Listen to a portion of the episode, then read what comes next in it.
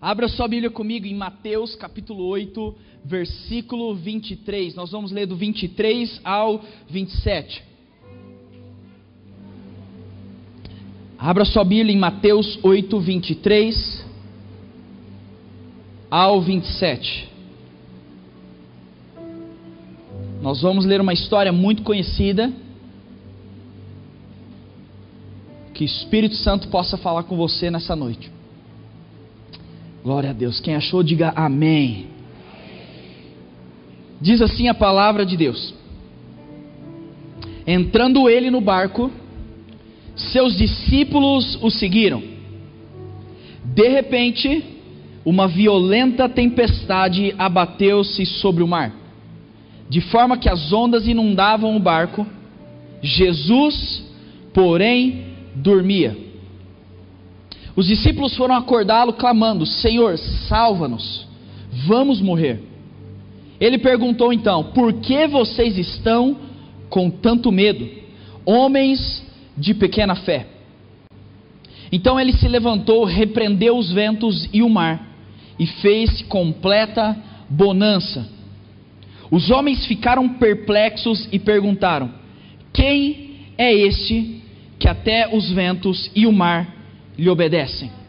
Quem é esse que até os ventos e o mar lhe obedecem? Você pode dizer glória a Deus?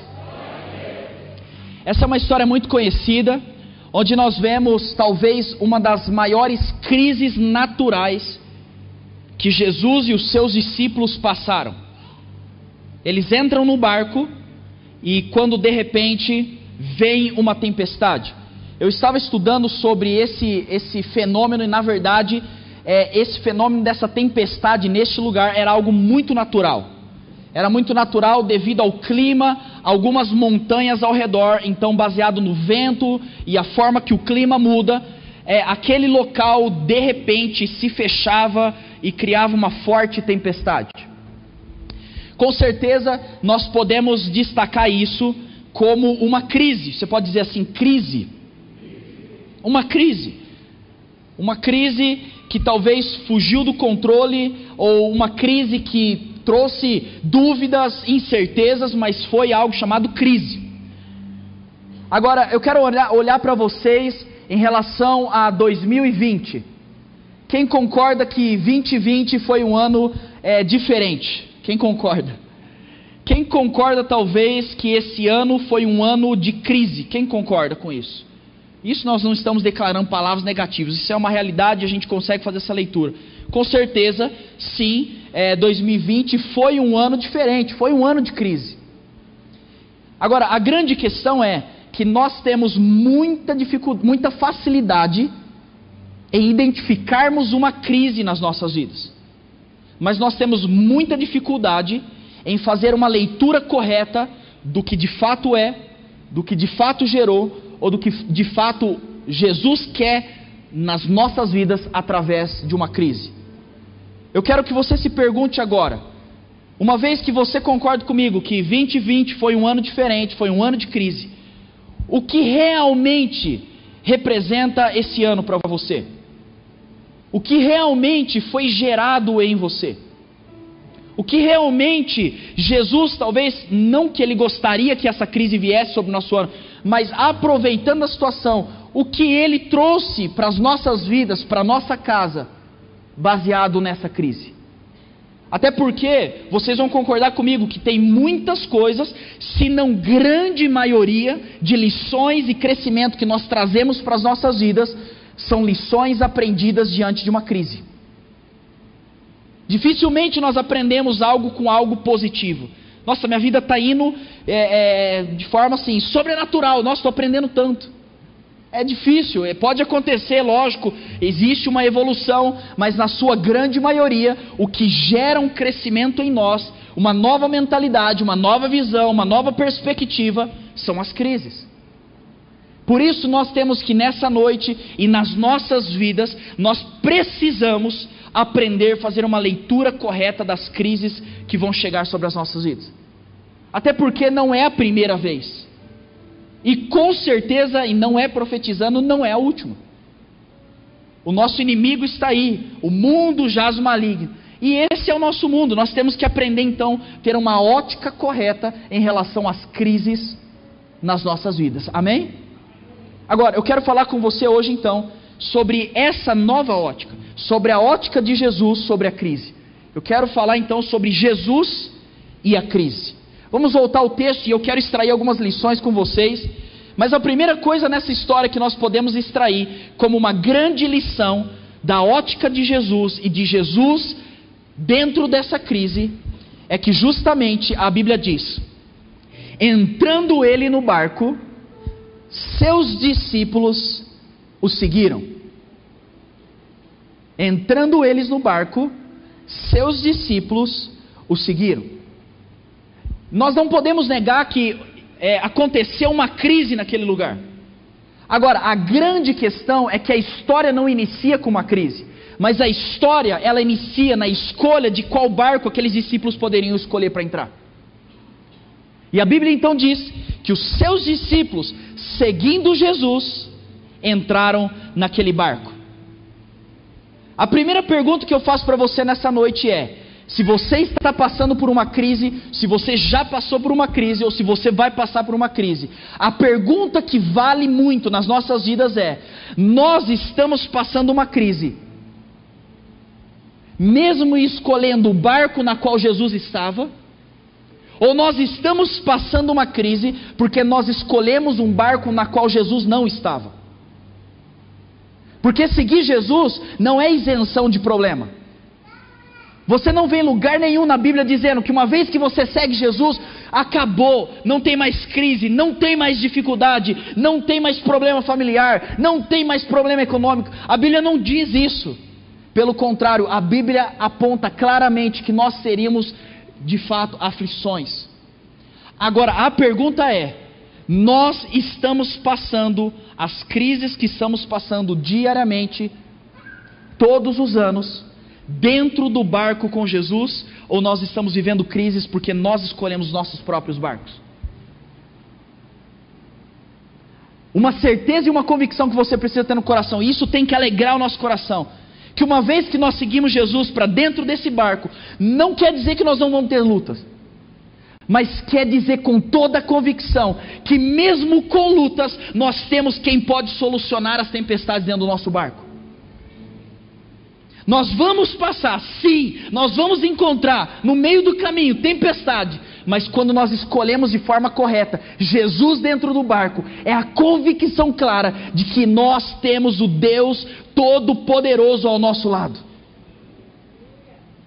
Agora, eu quero que você reflita por um momento, porque muitas vezes nós estamos questionando Jesus, nós estamos lembrando de Jesus depois que nós já estamos dentro do nosso próprio barco e depois que a tempestade já começou.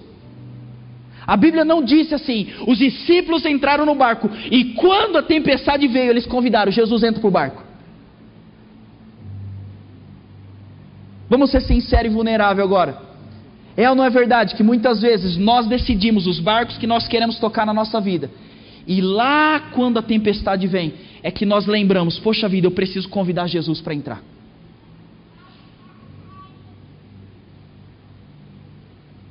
E eu não estou dizendo isso para gerar um peso, mas semanalmente eu atendo mães, pais, aproveitando o gancho que eu sinto de falar sobre esse tema, dizendo: Seide, em nome de Jesus, meu filho, minha filha, é, eles estão com dificuldades.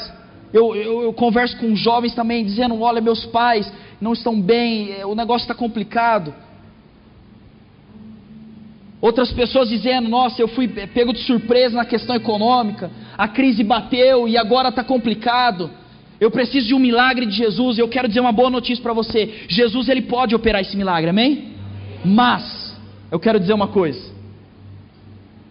será que nós não geramos as próprias tempestades porque nós não colocamos Ele primeiro no barco? Eu administrei mal a minha, a minha, as minhas economias eu não procurei crescer, eu não procurei princípios da palavra, eu não fui fiel, eu não lembrei de Jesus na minha administração, e eu vou tocando o meu barco econômico. Aí quando a crise chega, aí eu lembro, poxa, eu preciso colocar Jesus dentro do barco. Pais, eu quero em nome de Jesus dizer com todo amor: comece a refletir.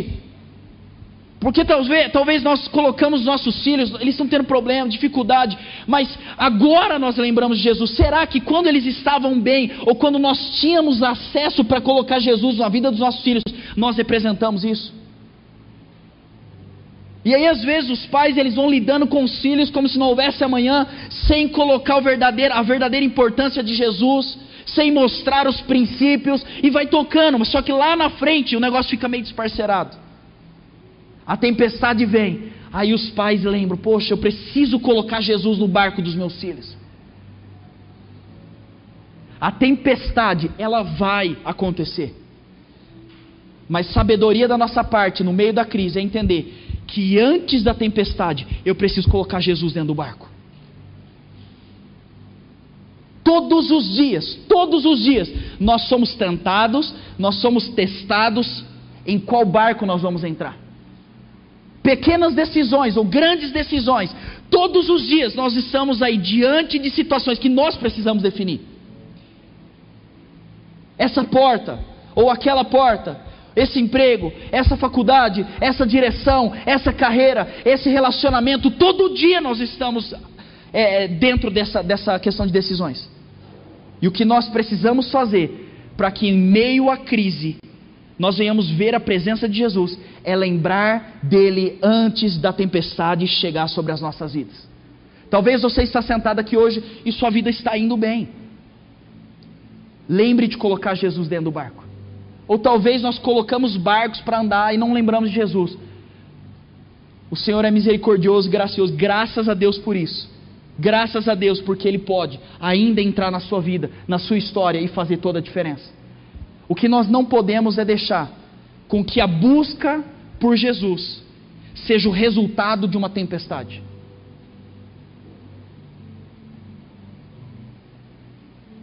A busca por Jesus tem que ser a plantação para estarmos firmes e enraizados, mesmo quando a tempestade chegar. Amém? Você pode aplaudir Jesus por isso?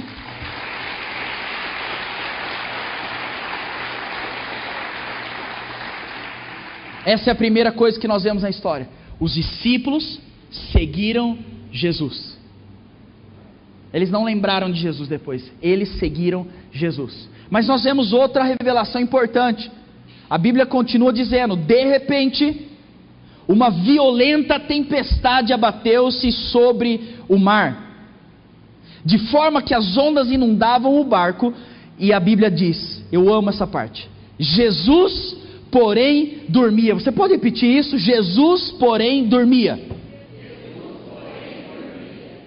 Gente, vamos lá. Às vezes nós colocamos Jesus é, é, é, apenas como a representação de Deus, que Ele é 100% Deus. Mas nós temos que lembrar que Jesus é 100% homem. E assim como eu e você, é vida real. Eles estavam no barco.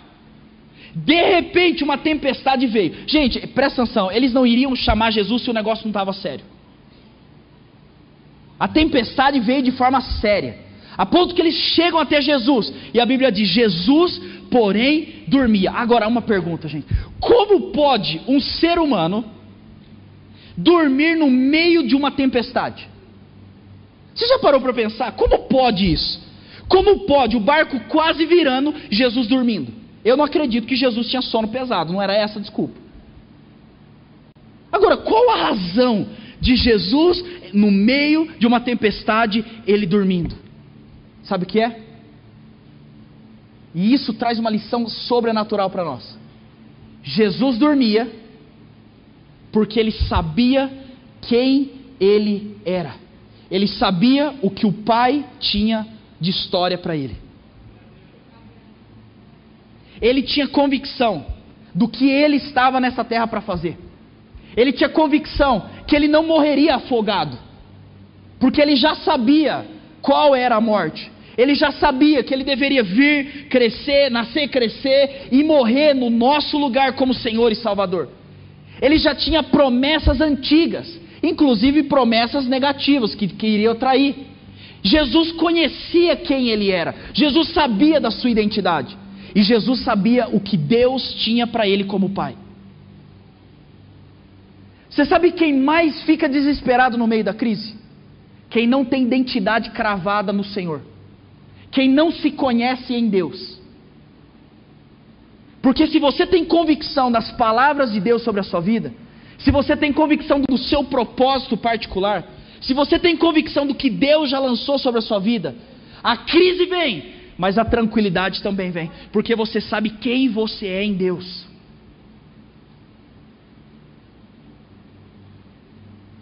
Quantas palavras você já recebeu da parte de Deus? Quantas promessas você já recebeu da parte de Deus? Quantas revelações do seu propósito já chegaram sobre a sua casa? Agora, por que nós duvidamos da capacidade de Deus ainda realizar o que Ele prometeu nas nossas vidas, baseado em uma tempestade? Nós tivemos aqui, quem estava aqui ontem? Nenhuma manifestação? Quem estava aqui ontem? Aí. Foi sobrenatural. Nós tivemos mais de 350 jovens aqui, uma noite de avivamento sobrenatural.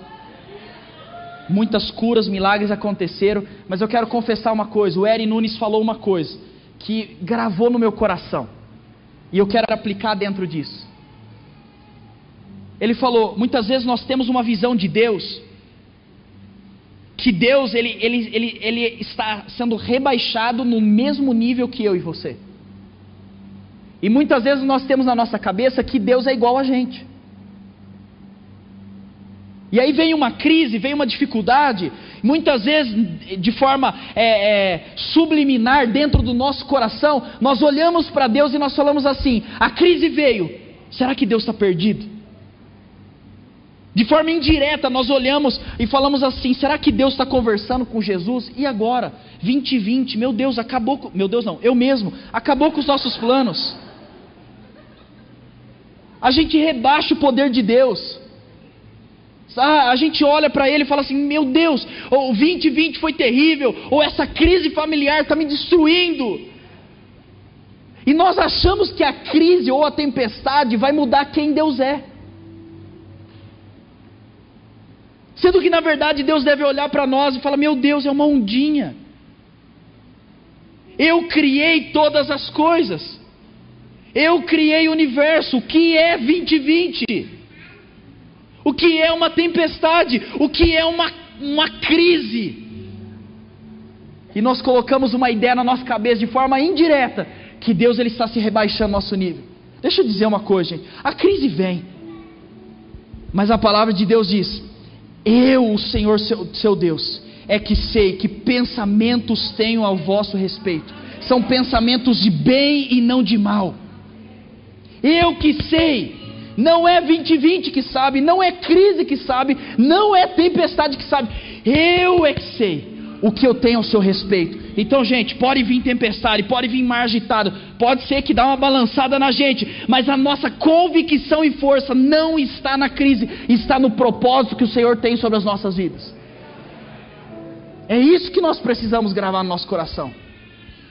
Agora, quando nós colocamos Deus onde Ele deve estar, gente, a nossa vida muda.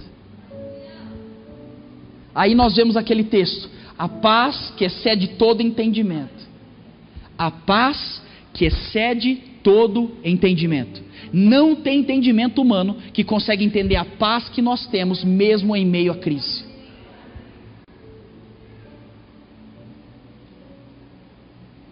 Por isso nós precisamos gravar o que Deus tem para nós. Deixa eu dizer uma coisa.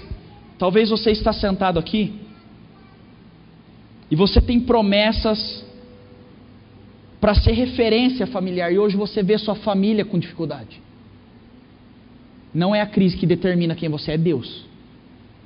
Talvez você tenha promessa de prosperidade, de crescimento, de enriquecimento. E hoje você olha para sua conta e fala: Meu Deus do céu, é impossível. A crise me pegou. Deixa eu dizer uma coisa: quem falou para você foi Deus. Se foi Deus que falou, agarra na palavra e continua caminhando. Talvez Deus tenha palavras ministeriais para você. E eu não estou dizendo só na esfera da igreja, em tantas outras esferas. E você hoje olha e, e entende que está muito distante isso. Deixa eu dizer, o tempo é uma crise também. E o tempo não pode determinar o que Deus tem para você. Qual o propósito dele para a sua vida? E quando eu falo sobre isso, eu tenho um exemplo claro dentro de casa. Tempo atrás, acho que alguns anos atrás, nós fizemos uma viagem para o Chile. Minha mãe gosta de viajar para o Chile de avião. Sim, ela tem um desejo que gosta muito. Porque toda vez que a gente vai, a gente pega turbulência. E minha mãe, assim, ela já não gosta por natureza é, de pegar avião. Não gosta. Voo normal de 40 minutos, ela já fica, não dorme à noite, é um negócio assim meio. E aí nós fizemos essa viagem. Tava eu, tava o Jun, meu pai, minha mãe e o pastor Beto. E viajamos tranquilo. Minha mãe geralmente ela viaja ou do meu lado ou do lado do Jun, porque ela vai agarrando o braço assim, e aí chega a viagem quase cai no final. Que ela vai apertando, conforme mexe a força que mexe o avião ela aperta. E nesse dia foi diferente. A gente, assim, eu não ligo muito para turbulência e etc. Assim, a gente vai dormindo, não tem problema com isso. Mas eu confesso que nesse dia, quando nós chegamos em cima da cordilheira, foi realmente uma baita turbulência. Gente, mas foi muito violento. Eu, eu não ligo, eu já peguei outras assim, mas né, a gente vai, não tem problema, é seguro, né? Enfim. Mas nesse dia, gente, foi violento. E eu vou dar uma dica para você. Você que já viajou, é, você sabe disso. Você que não viajou, quero declarar que logo você vai estar viajando para muitos lugares em nome de Jesus. Mas eu vou dar uma sugestão. Quando der turbulência, se você quiser se sentir mais confortável, você tem que olhar para a aeromoça. Aí você fica assim. A reação dela aí já te, te mostra o nível. Nesse dia, gente, não faça isso. Porque nesse dia nós olhamos, gente, as, a, a aeromoça assim, ai meu Deus do céu, e agora? Eu não sei o que. E começou a tremer, gente, aquele negócio. Começou a balançar e estava muito forte. E como se não bastasse, o, o, cara pega, pega o microfone e fala: Gente, se preparem porque nós vamos entrar na turbulência. Eu falei: Meu, o que, que nós estamos passando até agora, né? Vou entrar ainda na turbulência, meu Deus do céu. E, e de verdade, assim, eles estavam lá, eles sabem disso. O, os maleiros começaram a abrir, porque balançava muito. Gente orando, rezando, abraçando, pedindo perdão para a família. Falou: chegou a nossa hora. E aí eu, o Jun, minha mãe, pastor Beto e meu pai. Se eu não me engano, eu não lembro bem, mas estava eu, minha mãe, o Jun e o pastor Beto atrás e meu pai do lado, sozinho no, nos dois bancos. Aí minha mãe apertando, gente, mas balançava, ela apertava, ai misericórdia, aquele que habita no esconderijo do Altíssimo. Falei, nossa mãe. Começou a orar, sente, ora, ora, sente, ora. Ora agora em línguas, em línguas, em línguas estranhas, em outra língua, ora. E aí eu lá, mais tranquilo, e eu tava um pouco de medo, assim, bem pouco, mas eu tava. Aí eu falei, não posso demonstrar. Não, mãe, normal, isso aqui todo dia acontece. E aí a aeromoça desesperada, correndo para lá e para cá, falando, meu Deus do céu, eu falei, gente, tá feia coisa mesmo. Aí eu olhei pro meu irmão, o meu irmão rindo. Aí eu já percebi, quando ele passa um medo, porque ele ficou com medo também, ele dá risada, assim, é meio, é meio diferente. Ele rindo, aí minha mãe, para de rir, John, isso na hora de brincadeira. tipo, ia mudar muito, né?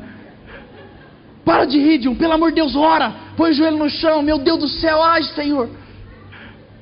E aí eu olho o pastor Beto, o pastor Beto, eu não sei se ele, ele acho que ele não tinha é, é, ido para lá ainda. Aí na hora que eu olho o pastor Beto assim, é normal isso aqui? Igual um suricato assim levantando.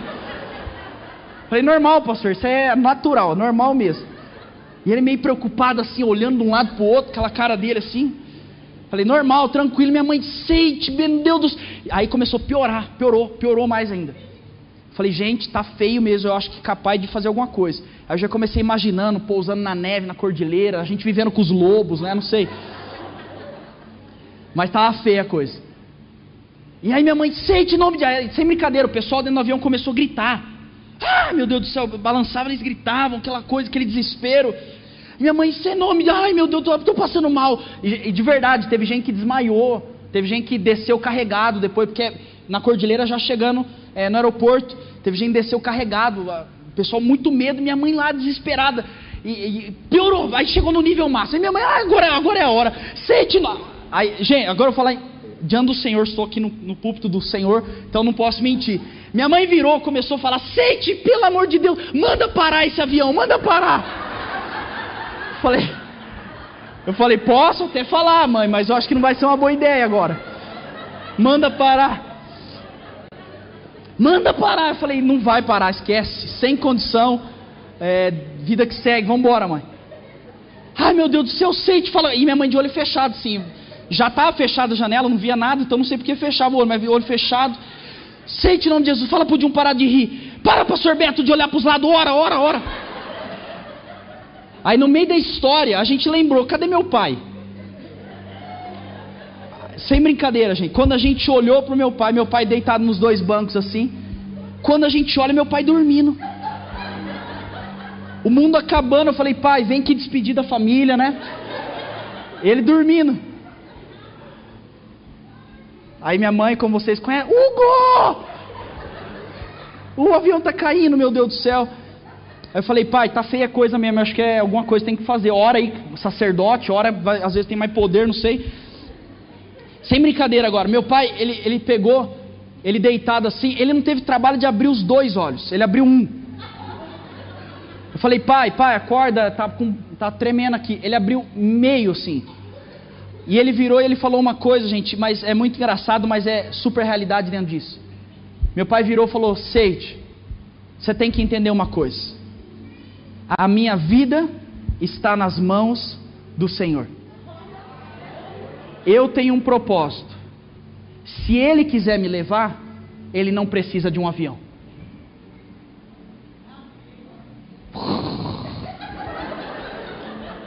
Eu acho, sinceramente, que ele estava dormindo, ele estava sonhando, e aí ele falou isso no meio da conversa ali, porque não é normal uma pessoa, em, a menos que é Jesus aqui, né? Mas na hora eu lembrei dessa história. A paz que excede todo entendimento. No meio de uma crise e no meio de uma tempestade, quando nós temos a convicção quem nós servimos e o que nós somos nele, não existe perigo. Você pode aplaudir Jesus por isso?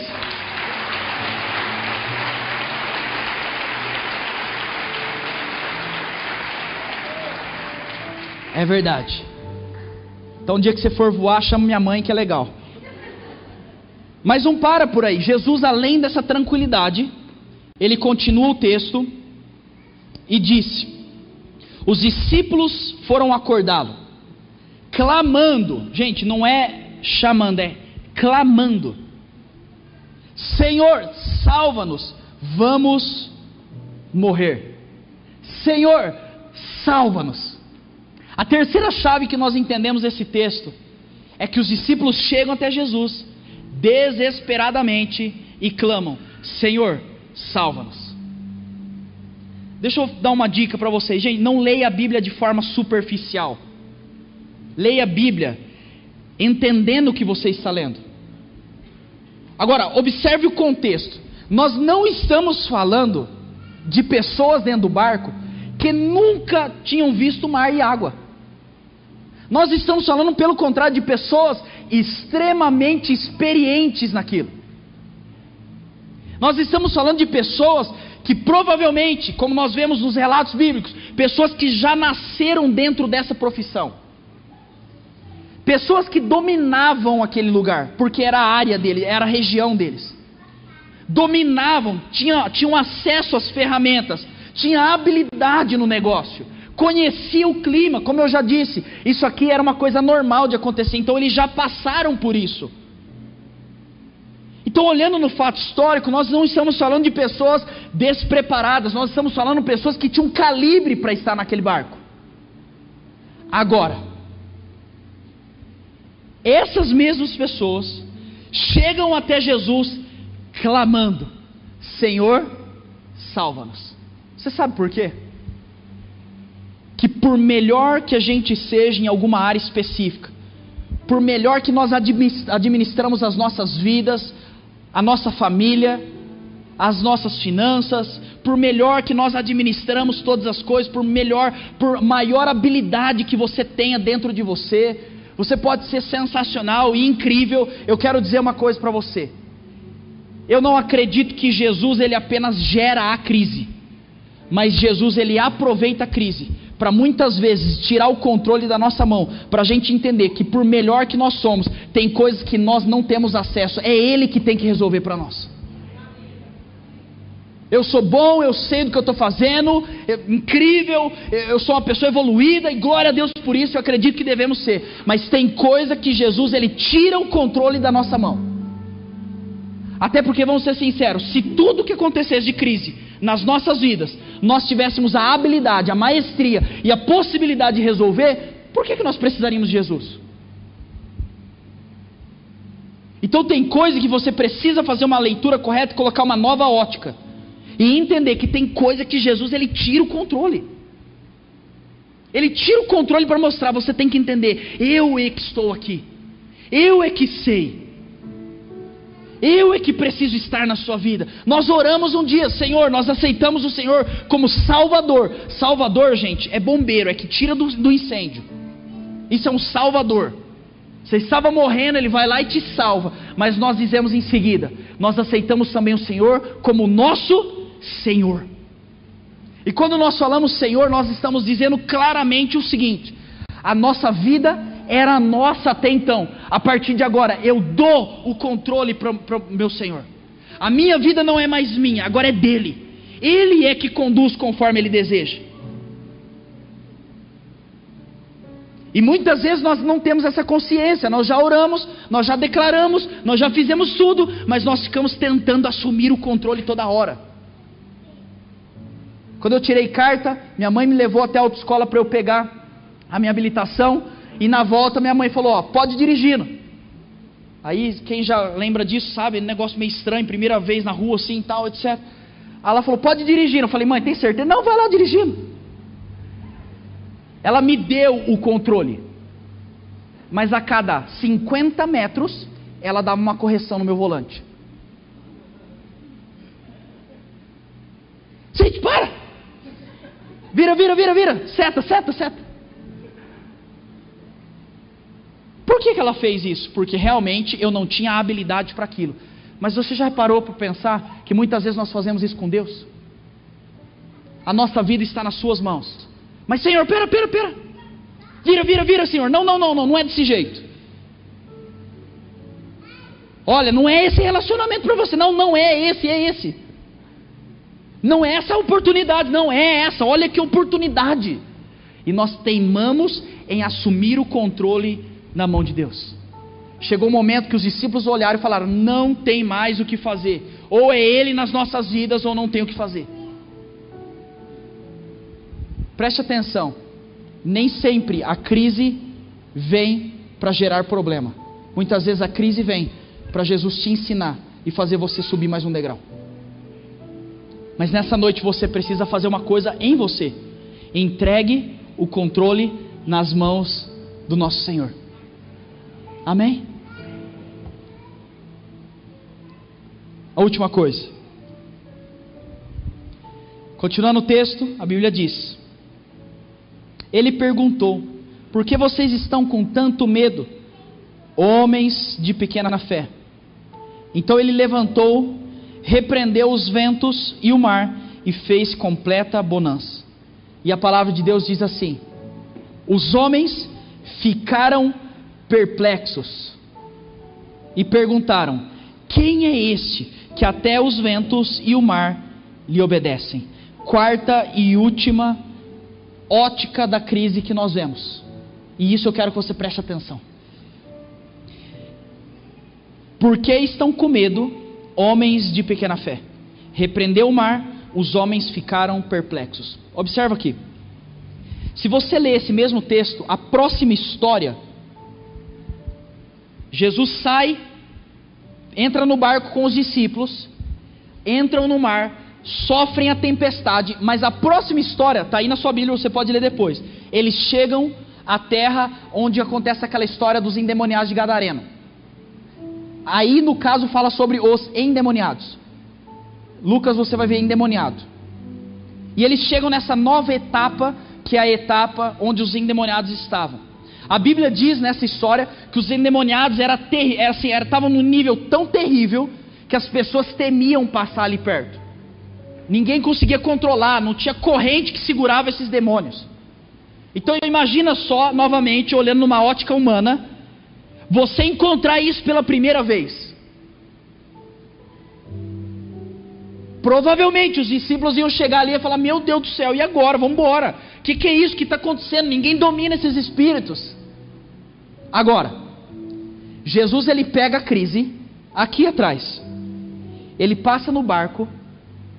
E a Bíblia diz que quando Jesus fala, homens de pequena fé, e ele manda o mar, o vento e o mar acalmar. A Bíblia diz que aqueles discípulos ficaram perplexos. Vamos ser sinceros? Se fosse você dentro daquele barco,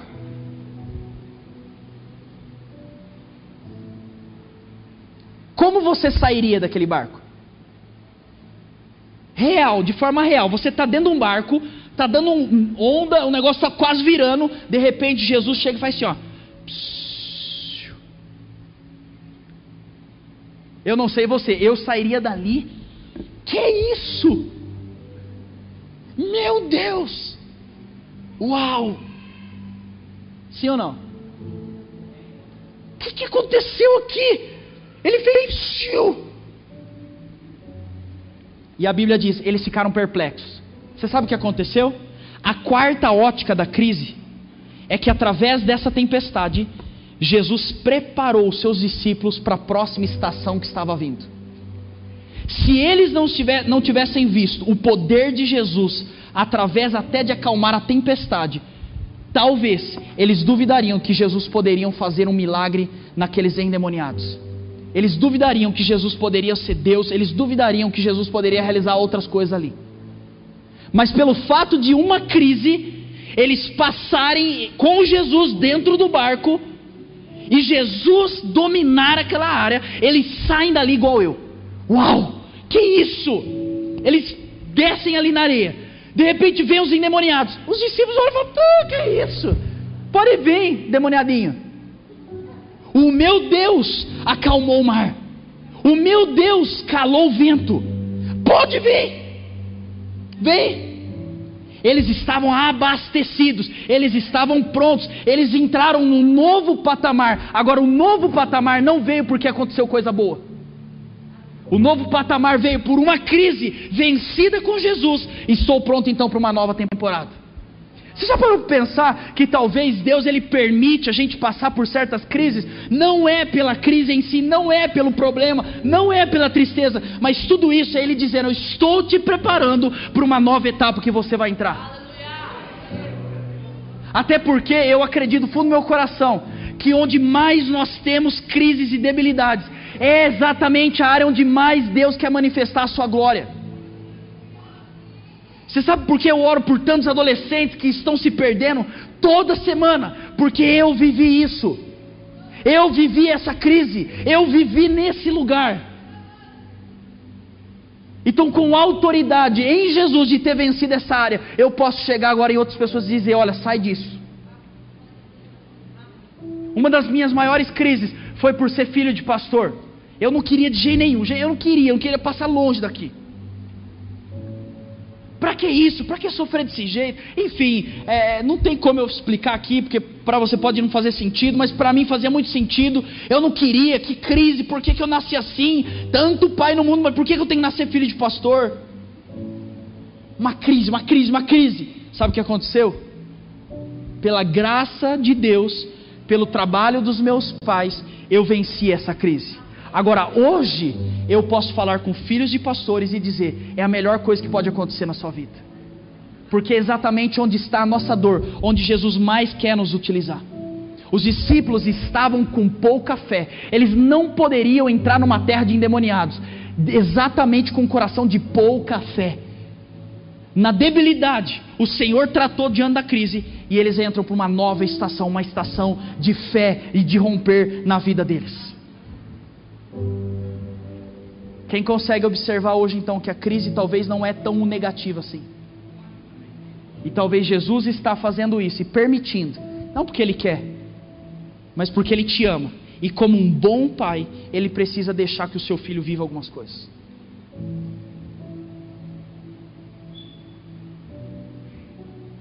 Eu creio em nome de Jesus que essa noite é uma noite de restauração. E eu não estou dizendo no fato somente de você sair da crise mas é uma renovação na sua ótica diante das crises que você possa enfrentar. Comece a se questionar: por que, que eu estou passando isso? Gente, posso dizer uma coisa? 2020 provavelmente é uma oportunidade única na sua vida de viver o que você viveu esse ano. Sinceramente, eu acredito que até eu morrer, eu não vou viver outro ano igual 2020. Eu acredito, porque foi muito diferente. Agora, seja sábio, por que desperdiçar um ano de crise tão diferente que talvez sejam lições que eu possa aprender de forma única nesse ano? Não desperdice crise. Não jogue fora. A crise vem você querendo ou não, mas não desperdice crise. Observe o que Deus pode trabalhar na sua vida. Faça desse ano uma grande oportunidade de crescimento. Faça desse ano uma grande oportunidade de estar mais preparado para a próxima estação que Jesus vai trazer sobre a sua vida.